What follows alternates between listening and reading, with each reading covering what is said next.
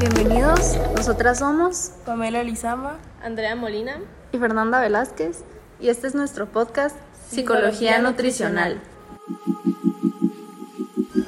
Vamos a abrir con el tema de la depresión, que sabemos es un trastorno de la salud mental que afecta a nivel mundial a más de 280 millones de personas, niños, niñas y adolescentes. Un aproximado del 2023 es que el 1.1% de los adolescentes de 10 a 14 años y el 2.8% de los de 15 a 19 años padecen depresión. Ahora yo les voy a preguntar, ¿alguna vez han experimentado o sufrido de depresión? Eh, yo personalmente no he sufrido de depresión. ¿Y qué hay de ti, Andrea? Eh, personalmente creo que tampoco han habido situaciones en las que eh, quizás uno se siente como triste, se siente como apagado, pero lo que es directamente la depresión no, no la he experimentado. Ok, ahora continuando, los estados depresivos pueden alterar seriamente nuestra relación con la comida. Las razones de este sufrimiento psíquico se traducen en un estado de intenso dolor que siempre está marcado por sentimientos de frustración y fracaso. Las ideas que una persona depresiva suele tener siempre son pesimistas y suelen ser en plan mi vida es un desastre, son ese es un mecanismo de autorreproche que también se llega como nadie me quiere y no me siento bien conmigo, no sirvo para nada y muchas veces esto no nos ayuda a aceptar cambios y representa una pérdida en nuestro valor personal.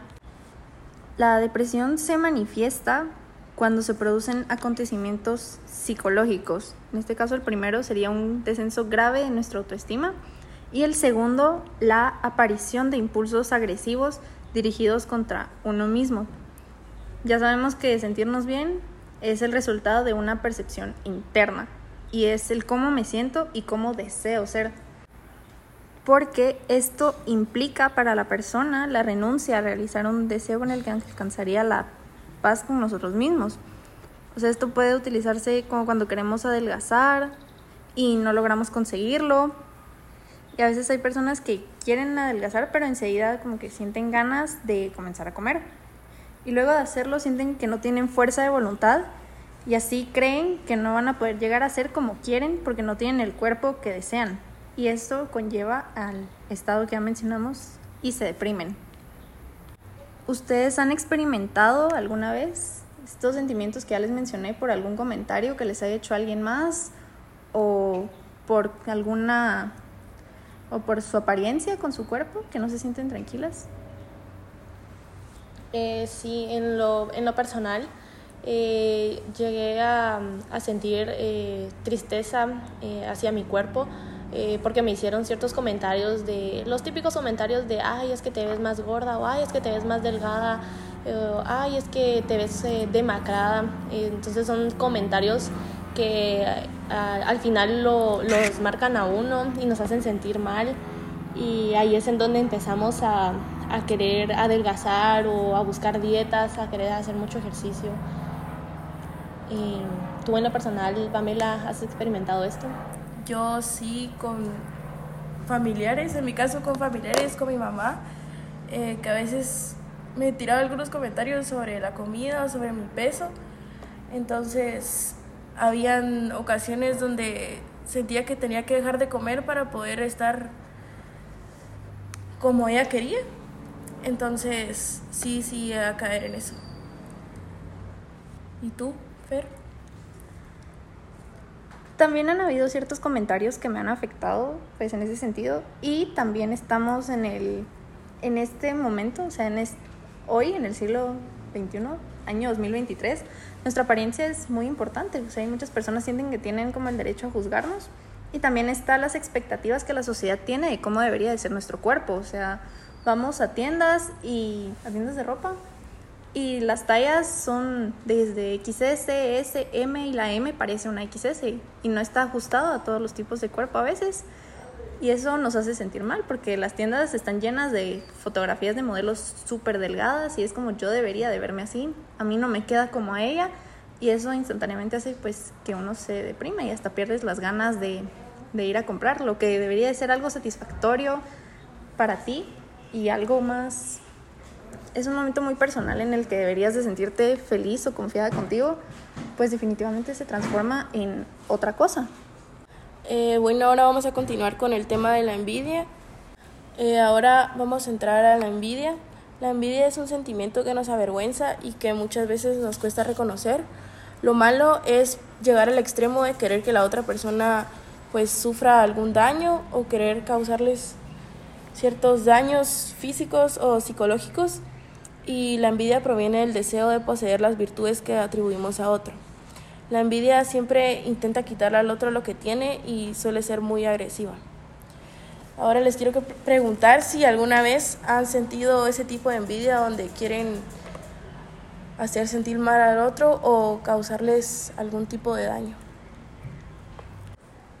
Yo creo que sí, es una pequeña anécdota. Cuando era pues más niña, había salió una Barbie pues nueva en ese momento y una compañera la tenía y yo quería que me la compraran, pero no me la daban. Entonces, y la niña la llevaba todos los días, todos los días al colegio y llegué a un punto en el que, o sea, le tenía envidia su muñeca, le tenía envidia a ella porque la tenía, que llegué al punto de querer destrozarle la muñeca, o sea, querer rompérsela o tirársela, escondérsela, robársela, etcétera, con tal de que ella pues se sintiera mal. ¿Y tú, Andrea? Eh, sí, quizás en el tema del estudio he llegado a sentir un poco de envidia, ya que hay ciertas personas que yo entiendo tienen mayor conocimiento en, en, ciertas cosas, entonces he llegado a sentir envidia y, y quizás he, llegado a, a, tener ese sentimiento de que quiero que pierdan o que quiero que, que hagan algo mal, porque siento que a lo mejor son como presumidas o algo, entonces... Eh, tengo como que, como que esas ganas de, de verlas eh, fracasar o algo, quizás no fracasar, pero eh, sí me molesta mucho y sí me genera mucha, mucha envidia y, y quisiese en algún punto ser como ellas. O sea, quisieras que se sintieran, que sacaran, ponerle una mala nota para sentirte un poco mejor y decir, bueno, estamos iguales en cierto punto. El examen. O que perdieran un examen, ajá. Sí, exactamente. Ahora continuando con el tema, eh, alguien envidioso no se conoce y no está en contacto con sus deseos y se autoengaña casi todo el tiempo. Eh, su mundo siempre está lleno de veneno y se hacen la constante pregunta de qué tiene él o ella que no tenga yo.